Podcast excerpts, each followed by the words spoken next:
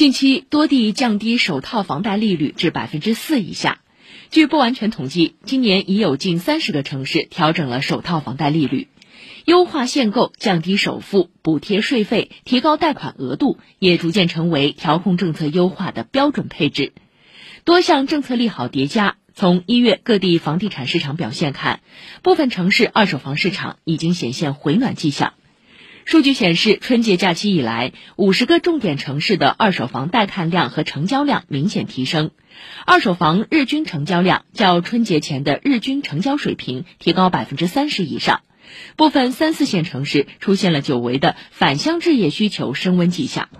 业内人士呼吁，各地应继续优化政策，